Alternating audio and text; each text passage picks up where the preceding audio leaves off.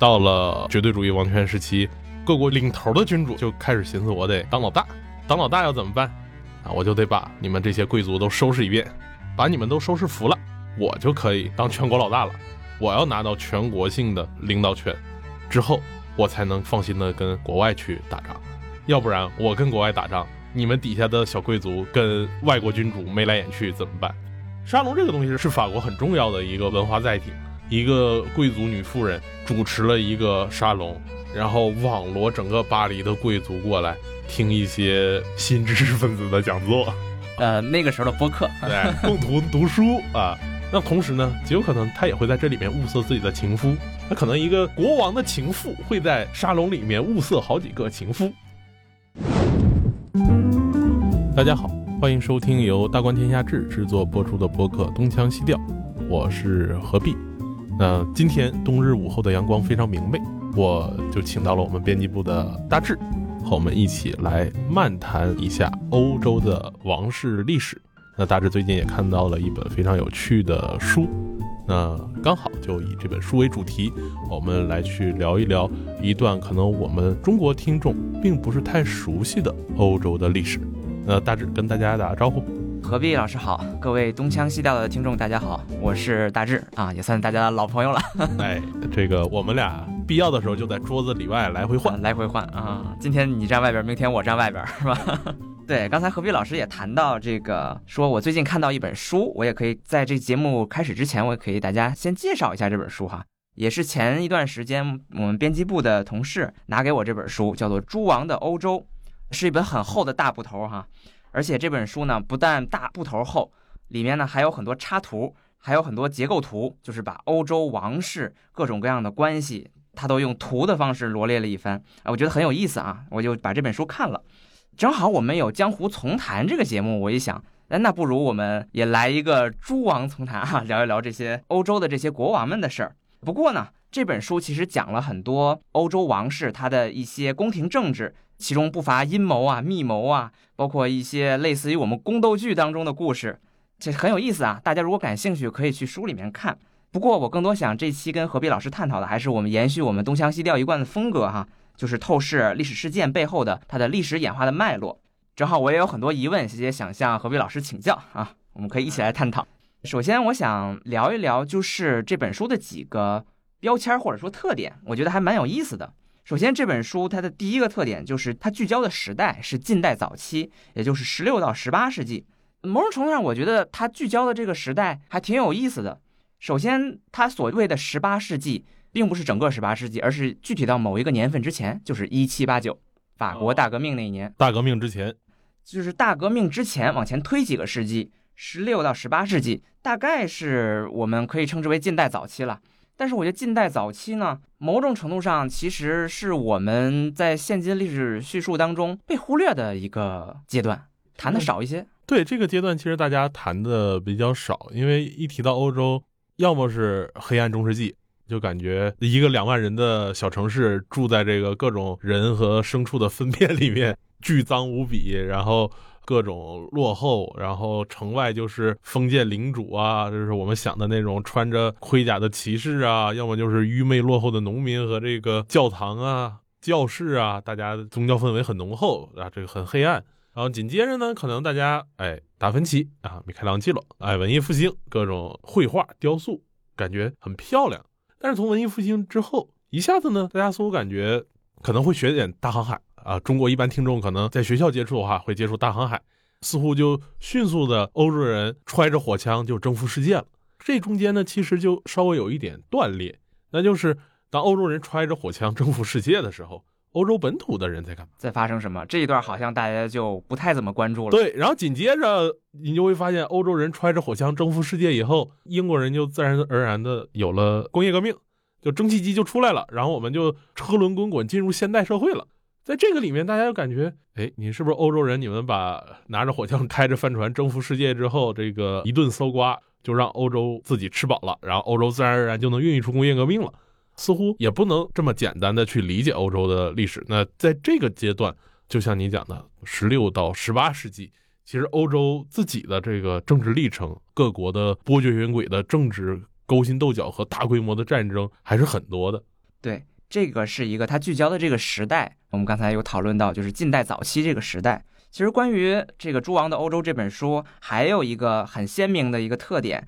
就是它是聚焦大人物身边的小人物。就是关于欧洲的这些君王，大家可能也都听说过一些。而且我们在《列国志》这个栏目中，您跟施展老师也探讨过很多英国呀、法国呀、西班牙的一些君王，亨利八世啊、伊莎贝拉·斐迪南啊、伊丽莎白一世、路易十四、路易十六也都探讨过。但是呢，这本书它聚焦的是这些大人物身边的小人物，他的廷臣、他的情妇、他的某一个弟弟、某一个亲王，是把这些。我们平常历史叙述中大人物身边发生的一些事儿，他重新给复现出来了。我觉得这也是一个很有意思的地方。待会儿我们也可以具体探讨哈，因为它涉及到的一个关键词，其实这个词是何必老师提出来的，叫做秘密政治啊。这也不是我这个原本提出来的啊，因为欧洲一直以来它的宫廷传统里面就有这个秘密政治的这么一个传统。那刚才大志你讲说这本书关注了大人物身边的小人物，没错。之所以会关注大人物身边的小人物，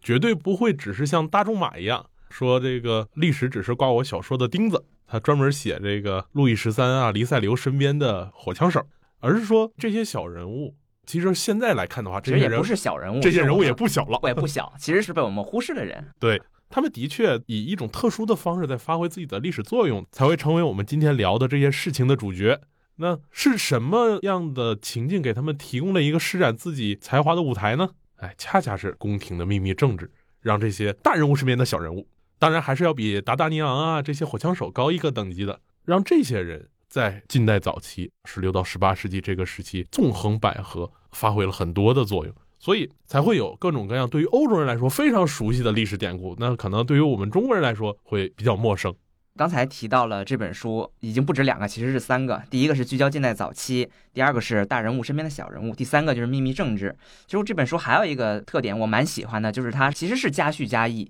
它并不是只是在讲宫廷的这些密谋、政治、段子、故事，其实它保持着一个加叙加议的风格。比如说，他讲到某位亲王、某位贵族，他会去梳理这个时候的贵族制是怎么样的，继承制度是怎么样的。某种程度上，他这一点我还蛮喜欢的。在尤其出版社的这个编辑很精心的，还做了这个图谱，让这本书读起来也更加的容易。他其实不光是在讲故事，还是他力图去让你去理解时代的脉络。只不过这个时代的脉络是在我们过去的历史叙述当中不太被提及、不太常见的。这是我所总结的这本书它四个比较吸引我的地方。那接下来其实想跟您具体的围绕这几个特点来探讨一下哈，也是看在这四个特点的背后，能够我们解读出什么样的历史演化的逻辑，以及政治学呀，包括历史学的思考。首先第一个还是回到我们这个时代，就是近代早期，十六到十八世纪。其实何必老师您刚才也提到，就是说这个时代是一个被忽视的。其实它被忽视啊，我自己想了两个原因。就第一个就是我们现在比较接受的这个叙述模式，大概有两个。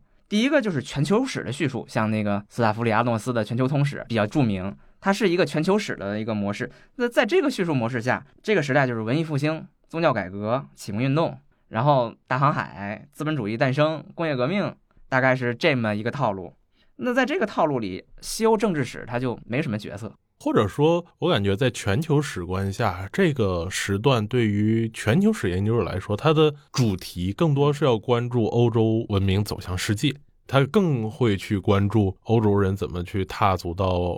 南北美大陆啊，去踏足非洲啊，甚至开始伸向亚洲啊，一直到印度，甚至远到中国。他们觉得这可能是这段历史更重要的。至于欧洲内部的一些纠葛，可能似乎。这也跟咱们要聊的这个时段啊，承上启下，非常有关系。就是你会发现，欧洲这段时期的政治史，它的很多开战的缘由啊，甚至是高层的交往方式啊，似乎还跟中世纪差别没那么大。哎，对，尤其是很多继承制度啊，尤其这段时间很多战争，什么西班牙王位继承战争，什么英法百年战争，最后都是因为这个亲戚之间打来打去。哎，这很大的都是中世纪的戏码。对。所以在这个意义上，可能全球史的确会更愿意关注欧洲文明走向世界这么一块，所以欧洲史本身可能就会被忽略掉。嗯，还有一个就是，也是对于我们中国人来说比较熟悉的历史叙述，就是马克思主义的这套史观，这个封建社会到资本主义社会。可是你说封建社会，它从中世纪就是封建社会了，是吧？然后资本主义社会呢，那你又要从工业革命讲起。等于近代早期这一段也被马克思主义的这一套史学观所忽略了。比较有意思就是马克思主义在历史学范畴内真正做了非常深入的研究的，对这一段时间的比较著名的其实是那个法国年鉴学派。年鉴学派自己并不是一个纯粹的马派的历史学研究者，但是他吸收了大量马派关注的理论视角，而这些视角呢，导致他们会对这一时段更关注一个长时段的考察。第一代年鉴学派呢，他们是典型的法国政治史。因为大革命发生在法国，你讲这个时段的结束 是法国大革命，因为法国大革命在政治上开启了一个新的纪元，一个新的时代。那法国一直在消化大革命的冲击，整个十九世纪反复的从王朝复辟到短暂的共和国，再到波拿巴的帝国，再到第三共和国，一直在反复，他就一直在消化。而第一代年鉴学派做完政治史之后呢？到了他们的弟子们第二代的时候，他就觉得你政治史的解释需要更长远的视角，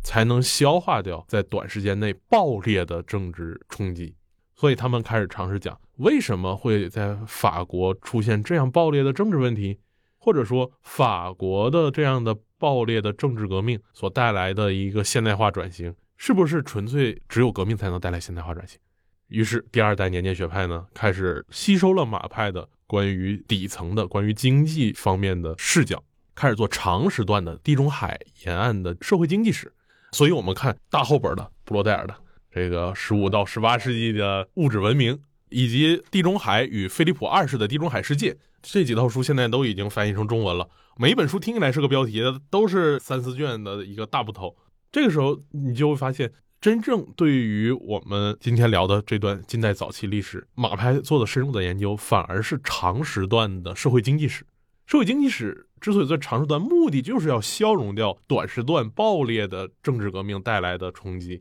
来去告诉读者说，大革命带来的这样一个冲击，并不是一个短暂的、短时段的，甚至中时段的一个短链条的历史因果关系。我们社会病里面有短链条情绪，长链条理性，对，就不光是一个启蒙思想，有了启蒙思想一声炮响，恰恰是说他要讲说这是一个跨越近五百年的一个地中海世界的物质文明社会发展在不断演化过程中所出现的一段插曲。第二代的那个年鉴学派，他是想这么去把法国大革命给就是消化掉。在这个意义上，我们就看到，哎，近代早期法国这样一个被视为中世纪欧洲封建社会最典型的国家，或者说之一吧。另一个典型就是德意志地区了。在近代早期，在历史研究里面更加突出了它的社会经济的那一方面，所以我们反而就不太熟悉说，哎，政治上怎么回事？政治上的历史研究呢，其实更偏重战争史，因为这一时期我们知道是冷热兵器开始交替。大规模的不断有新的热兵器的技术，从火绳枪，这个大仲马写的《三个火枪手》啊，我非常爱看。火枪手用的还是火绳枪，但是到了十八世纪，我们知道，我们去看这个《加勒比海盗》，那个是个十八世纪的背景片子，虽然里面会有其他时代的元素交融，但大概还是一个十八世纪的片子。那个里面，英国的海军和陆军用的就已经是碎发枪了，再加上你看，拥有多层火炮的战舰。然后扬帆远航，还有各种各样很新的军事技术，所以军事史特别注重这一段。而同一时期，欧洲大陆的确一直在打仗。你刚才讲那个英法百年战争还早，你想还圣女贞德呢啊。再往后，大事件是什么？是马丁路德宗教改革，很快引发了什么？最早先是胡斯战争啊，然后紧接着就是掷出窗外事件和整个德意志地区的农民大起义，敏采尔，以及在这背后是什么？是新教教派和天主教教派之间的宗教战争，打完了之后，就有一六四五年的威斯特伐利亚条约，近代的国际体系开始就建立了。但是很不幸，就没歇着。威斯特伐利亚条约其实也就仅仅维持了半个世纪的和平，这中间也没全和平，因为我们知道英国发生了革命，英国的国王先掉了脑袋，这已经开始发生革命了。半个世纪之后，很快路易十四执掌的法国开始向欧洲扩张，有了西班牙王位继承战。紧接着就是英法三十年战争，而英法三十年战争某种意义上其实是个世界大战的预演。它不仅在欧洲大陆打，还扩展到了殖民地。他们在美洲打，在印度也打。最后，其实法国在殖民地争夺上就落了下风嘛。它美洲的殖民地和印度的殖民地就后来都丢失了。在这个意义上，欧洲一直到十八世纪还在打，不断的在有战争。所以战争史反而是这段时间大家研究的主角。在社会科学方面，从战争到哪儿？到这个军事财政体系，大家就认为，正因为欧洲不断的打仗，用我们中国人话说，新战国时代，那这些国家要想打仗怎么办？就得有国家财政，有了国家财政，那就开始催生了现代国家的诞生，就开始他们讲有所谓的绝对主义王权国家，从中世纪多层次的贵族分封体系，向着一个独立绝对的专制王权迈进。另一个词可能中国人会更熟悉，就所谓的开明专制，有各种各样的开明君主啊，这个是我们比较熟悉的，一般都会去讲特蕾莎女皇啊，维多利亚女皇、彼得大帝、叶卡捷琳娜二世啊，对，路易十四，这很典型，就是大家会讲这些。对你刚才说的到的是这个军事史，其实近代早期是军事史或者军事迷比较关注的。我还有一个很感兴趣的地方就是政治史，就是在政治演化的过程当中，在这个时期，如果用一个词去概括，你会选择去怎么样概括这个进程？要我用一个词来概括的话，我愿意管它叫做专制化。这个词是个打引号的，并不是说它是带有一个褒贬意义上的含义，它其实就是在纯粹概括这一时期欧洲国家的一个进程。这个进程很典型，就是我们熟悉的中世纪有那么多层次的贵族分封体系，到了绝对主义王权时期，各国领头的君主就开始寻思，我得当老大，当老大要怎么办啊？我就得把你们这些贵族都收拾一遍，把你们都收拾服了，我就可以当全国老大了。我要拿到全国性的领导权之后，我才能放心的跟国外去打仗，要不然我跟国外打仗，你们底下的小贵族跟外国君主眉来眼去怎么办？哎，这里面其实有一个不大不小的背景，可能听众不是太熟悉，就是欧洲在封建体系下和我们中国可能会有比较大的差别，就是他们的贵族更多的是具有等级意义，但是并没有像中国那样就是道出于一的那种感觉啊，因为我们知道欧洲也有一个非常勉强的皇帝。神圣罗马帝国皇帝对，但是呢，我们也知道他很脆弱，甚至这个皇帝是选出来的，是由七大选帝侯选出来的，他并不具有说如此强的道义上的这种一尊制高点。所以其实各个小贵族他只是有爵位等级上的差异，你是国王，我是公爵，他是伯爵，那个是皇帝，大家只是有这个位阶上的差异，但是在血统上来讲的话。大家都是一个遵循着骑士分封的原则所封出来的贵族，所以我们在血统上都具有正统性。这一点呢，做个比喻来说的话，就是中国在传统时期它的血统正统性就只有一条，就你只能是天子家的血统。比如明朝国姓爷啊，就只能姓朱，封了全国那么多王爷。这个到了晚明的时候，我们知道这个大顺军攻破了北京。那怎么办？南明各路王爷都开始起来，要么当监国，要么称帝，大家都有这个宣称有继承权。但是这些人都是老朱家的，对，都是同姓的王。哎，而在欧洲呢，其实我只要在祖上被分封过，有了贵族名号，那么我的贵族这个头衔可以一直用血统传下去，而我的血统就具有了某种正当性。同时，欧洲的分封就是有那么多被分封的人。嗯，都可以去传承，都可以去传承，所以它贵族遍地都是。这个贵族就只有等级意义，因为它没有一个统一的那个意义上的皇帝。所以欧洲其实是一堆正统性的血统，大家只要打打杀杀，最后谁能把谁打败，谁吞并了谁。很典型的，比如对于英国来说，最重要的是那个诺曼底征服，是法国的诺曼底公爵渡海征服了英格兰，加冕了英格兰国王。我们就可以看到。其实，在欧洲的中世纪，它有很多这种可能性。同样，到了近代早期，这样的原则一直延续了下来。对于高层政治来说，其实中世纪的很多做法、继承原则呀，就像你刚才说的继承制啊、政治规则呀，甚至是贵族的那些状态，并没有做很大的根本上的这个变化。最根本的变化，其实还是法国大革命。就像你说的，法国大革命开辟了一个全新的政治原则。它可以不需要国王就能成立国家，这个对于欧洲来说冲击很大。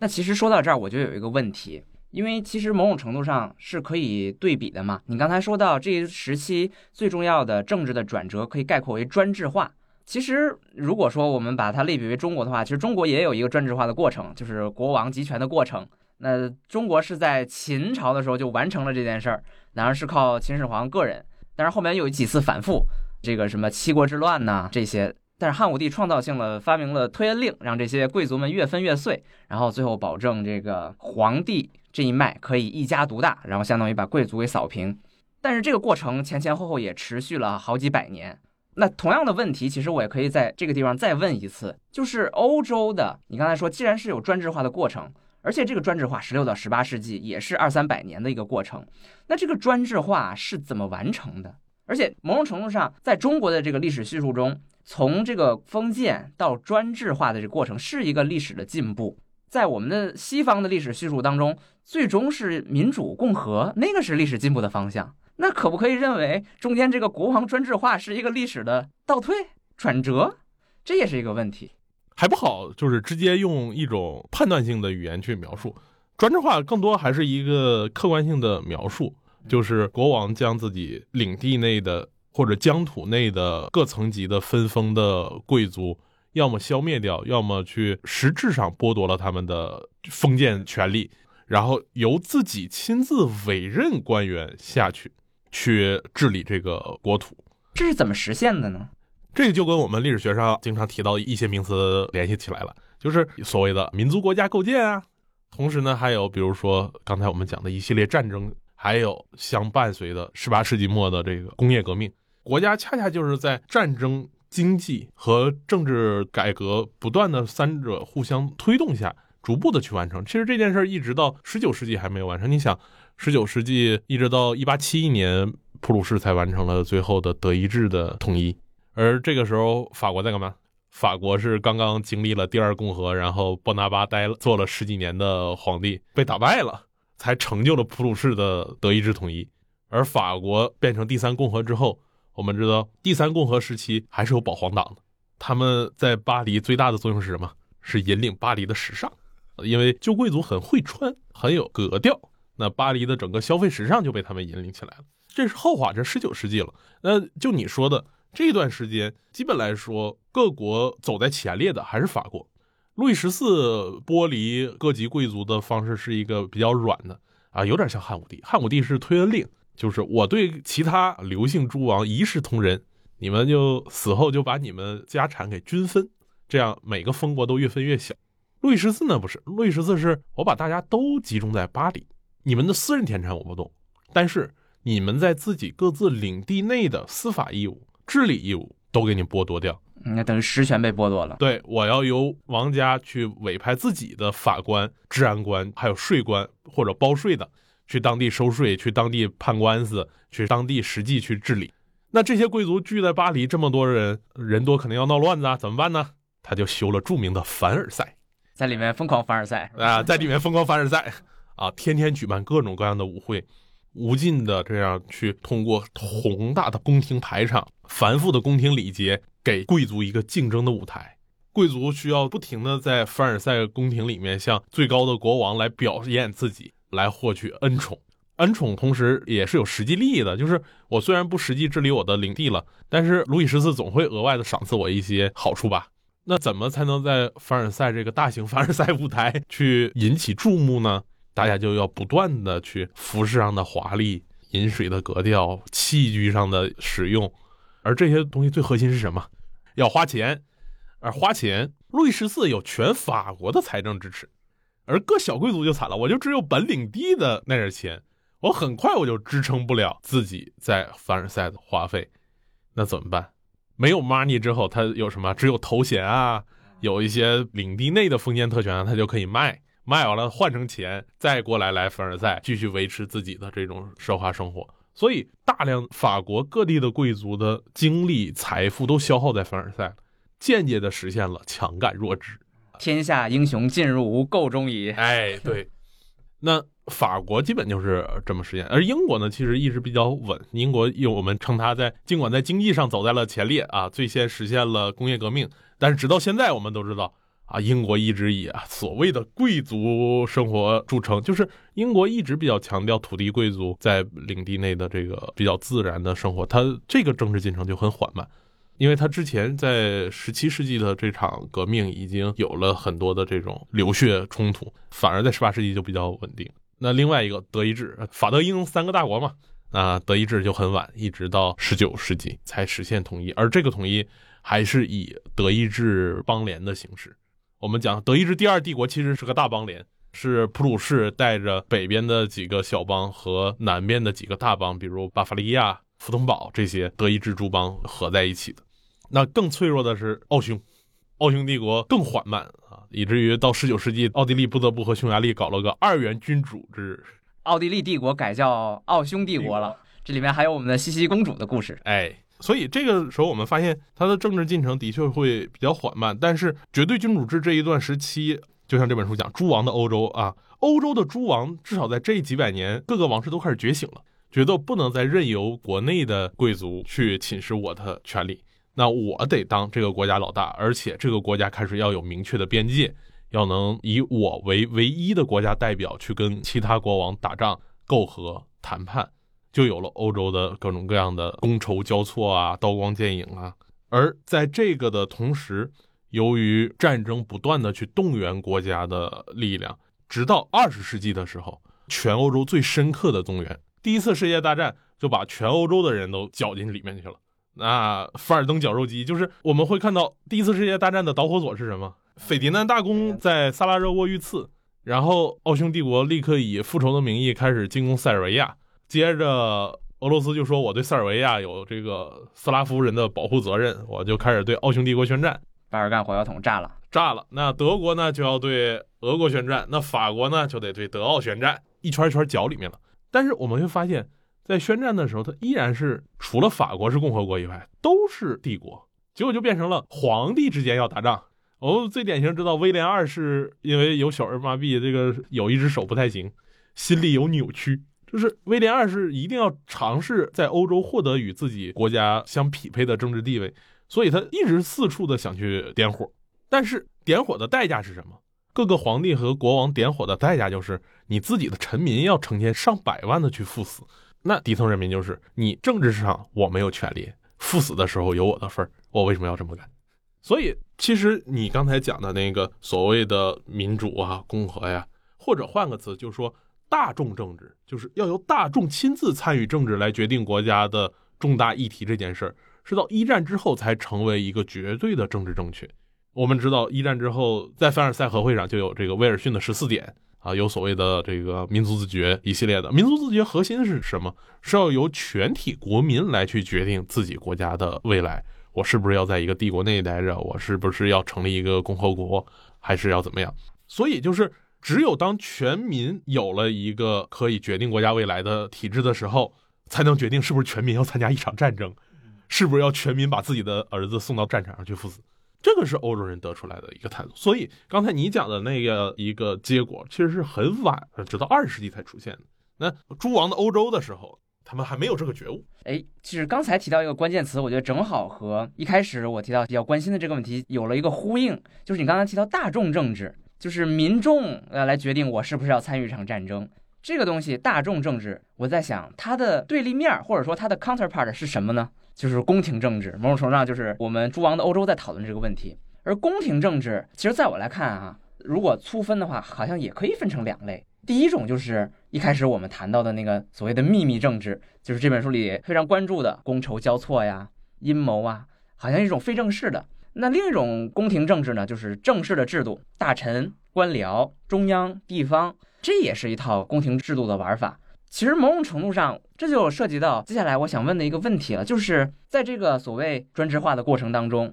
这个诸王还在统治欧洲的过程当中，为什么会有这么多的宫廷政治？以及宫廷政治当中为什么秘密政治，就是那种有点非正式的，利用情妇啊、廷臣呢，甚至男宠啊来进行政治交易这种方式，也是我觉得很好玩的一件事儿。这件事其实，在传统社会不止欧洲有啊，在中国也有啊，对呀。遍地都是，就是要私下勾兑嘛，那几个人就决定了一个国家的未来。但是我觉得在中国也分情况，在我看来，某种程度上，明朝和清朝是这种非正式的秘密政治相对来说比较兴盛的时候。明朝嘛，这个东厂、锦衣卫，他一开始都是在国家正式制度之外的，当然后来变成国家正式制度了。那这个清朝也是一样，也有一些，比如军机处，也是一开始是非正式的。皇帝会运用他身边的一些人，某种程度上是没有国家正式职位的一些人，但他承担了很大政治勾兑的任务。但是明清在我们看来也是一个专制比较加强的一个时候，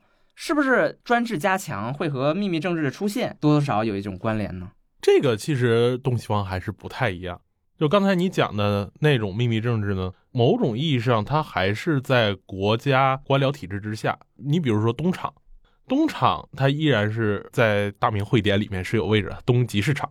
然后也都是有着国家品级的官员，但是它品级会比较低，但是是国家正式官僚。像锦衣卫这个是大明卫所里面的一部分，这个是皇帝亲卫的一种，然后北镇抚司也是有相应的这个司法提审权的。只不过是绕过了三法司，可以直接提审，然后直接把你打死嘛。而欧洲的秘密政治呢，跟这个还是有很大的差别。核心就是，首先在这个现代国家早期，或者说在绝对王权时期，他们并没有像中国这边形成如此发达而严密的官僚制度。它其实，在体制上看的话，还是很松散的。他用数学家韦伯话说，那才是一个真正的家产官僚制。什么叫家产官僚制呢？就是全国都是封建贵族。国王把这些封建贵族都拢到凡尔赛去了，我得派官员去治理吧。那官员的工资是谁给呢？是皇帝拿自己的腰包里的钱去给的，是没有公共国家财政的。嗯，这种私权，对，是私授的。然后地方的一些法院的职位呢，也是可以买卖的。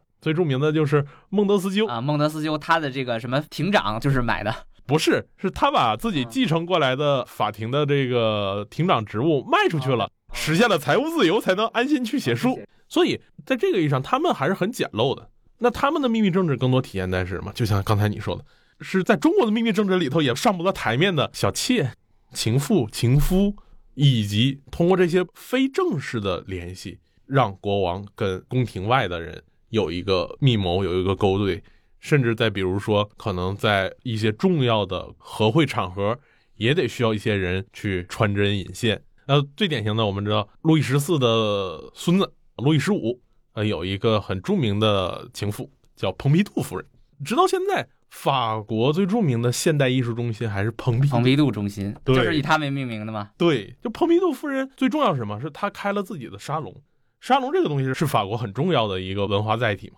一个贵族女妇人主持了一个沙龙，然后网罗整个巴黎的贵族过来。听一些新知识分子的讲座，呃，那个时候的播客，对，共同读书啊。那同时呢，极有可能他也会在这里面物色自己的情夫。那可能一个国王的情妇会在沙龙里面物色好几个情夫啊。就是对我这个其实读这段欧洲史，这种事儿发生非常多，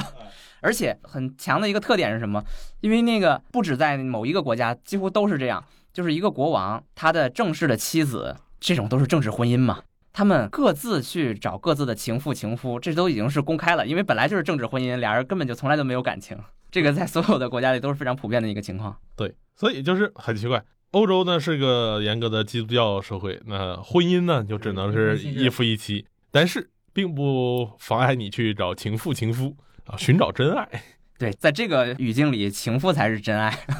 那他们就会有很多很重要的政治能量，去集合了一大批。我们知道，整个法国的启蒙运动，那几乎都是在巴黎这些最重要的贵族富人的沙龙里面成长起来的。比如卢梭的最著名的情妇就是贵族华伦夫人。那说到这些人的政治作用呢，不由得让我想起前一阵在看的一部同题材的俄国和美国分别拍的剧啊，都是讲叶卡捷琳娜二世的。那俄剧里面那个就拍的会，因为是自己国家历史嘛，拍的比较好看。叶卡捷琳娜嫁给了彼得三世之后，就各玩各的。对，这彼得三世据说就是一个宅男大孩子，天天就知道玩自己的玩具兵，不懂得亲近女人啊。对，彼得三世呢特别崇拜普鲁士的腓特烈，为什么玩玩具兵呢？因为他没有自己真正的兵，但是腓特烈是有自己的兵的。腓特烈把整个普鲁士打造成了一个军人国家嘛，而且他也是著名的士兵国王，他自己一个国王。法国人在那儿享受荣华富贵的时候，他自己住行军床，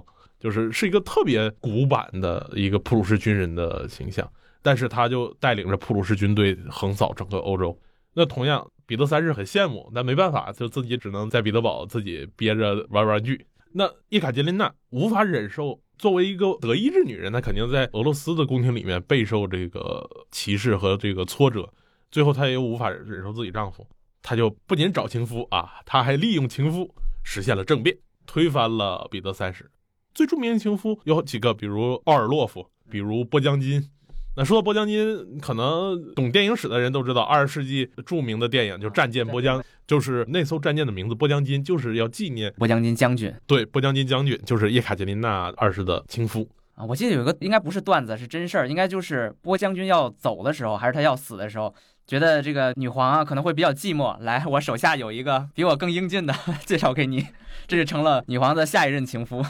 叶卡捷琳娜在那部电视剧里倒没这么讲。讲的主要是波将金是这个叶卡捷琳娜的这个终生的真爱，这个确实是他应该是所有情妇里陪他时间最长的，应该有好几十年，他们俩的关系最好。但是呢，亲密时间是最短的。就是这边讲叶皇这个需要回彼得堡，独自要去面对整个非常凶险的俄国政局的时候，波将金毅然决然的从南方的小村落走到了俄罗斯的这个欧洲边境上，要去从军，去帮助叶皇打天下。然后波将金就一直在外面忙碌，叶皇就只能自己独自在彼得堡。一对有情人就这样天各一方，直到这个俄土战争的时候，波将金依然拖着病体要去前往土耳其去谈判，病死在路上了。为了女皇陛下的事业啊，为了自己情人的国家事业而鞠躬尽瘁。那这时候我们就会看到，这些在中国历史上来说是个很难上台面的关系的人物。但的确，在欧洲历史上都起到了非常重要的作用。当然，我们也可以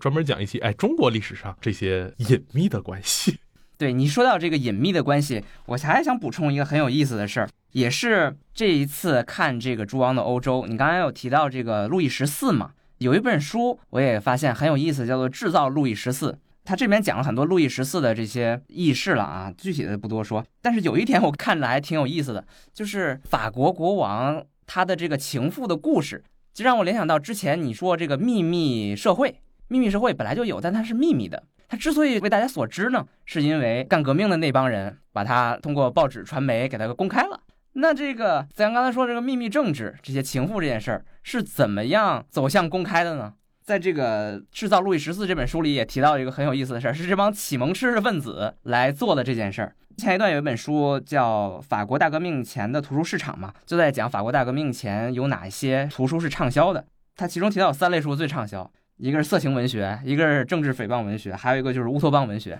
其中这个政治诽谤文学核心讲的就是国王们和情妇们的故事。那等于是这帮启蒙知识分子，他们把这些情妇们的故事以及秘密政治的故事安排给了大众。讲给了大众，以至于我们今天好多的故事可能都是从那个时候来的。对，这是一个补充啊，我觉得蛮有意思的。对，说到这个，其实这种关于王室秘密情史所写成的黄色小说、色情文学，在当时是非常流行的。另外一个跟法国相类似的例子，其实是英国，就是英国在革命的时候啊，这是十七世纪比较早了。查理一世啊，查理二世啊，其实在英国当时不是太得人心。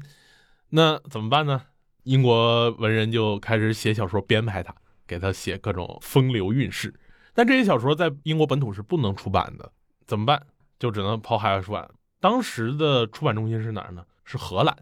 但是荷兰人在排版的时候呢，他有很多语言传统或者发音跟英语的本土是不一样的。比如典型的中古英语的“你”是 “the”，而现代英语是 “you”。我们去看莎士比亚的台词的话，它原版就是一说你呢就是 “the”。T H E E Z，而现在都是 you 为什么会这样呢？就是因为荷兰人 他发不出 Z 这个音，所以荷兰人最先用的 you 是吗？对，所以是荷兰人在排版的时候，对一些英语的个别词汇做了一些符合荷兰人发音的改造。因为这个印刷量很大，所以都很统一，就一批统一的受了荷兰出版商影响的小说拉回到了英国的出版市场上，大家争相购买阅读。所以，现代英语某种意义上反而是被英国革命时期的这些色情小说所塑造的。这个就可以想见，从国王这个比较混乱的私生活，到这些私生活影响的政治，再从政治所积累的这些民怨，我们会发现，哎，整个欧洲历史的确这一段时间会非常的精彩。的确哈，刚才这个何必老师你也埋了一个钩啊，我们接下来还可以从中国的这些故事里找一找秘密政治的根源和它有趣的背后的历史线索。非常期待这一期能够早日和大家面试哈。好，那我们期待得空我和大志再聊一期关于中国宫廷的秘密政治，看看有没有一些比较更狗血的事情。好，非常期待我们下一次再去聊一期。好，那最后的最后呢，再次向大家推荐《诸王的欧洲》这本书。那这是一本可以当做小说来读的大部头，可以说是现实版的《权力的游戏》。那书中呢，一共有二十个故事，可以分开阅读，也可以相互交织，能够涉猎十六到十八世纪整个欧洲宫廷的权力博弈。那光卷入高层人物的就有七位皇帝、二十位国王、九位沙皇、九位选帝侯。那呈现了法国、英国、波兰、西班牙、奥地利、俄国等诸国的一个半世纪当中的彼此交错、跌宕起伏的命运。也来重点夸一下出版社哈，书中有二十个故事，引进后呢，配套了绘制的二十张人物的关系图，还配了一张呢全彩色的欧洲古地图，还有一张超大的欧洲王室世系表，可以极大的降低你的阅读门槛。如果大家对欧洲历史感兴趣的话，非常推荐这部书。好，我们下期再见。再见。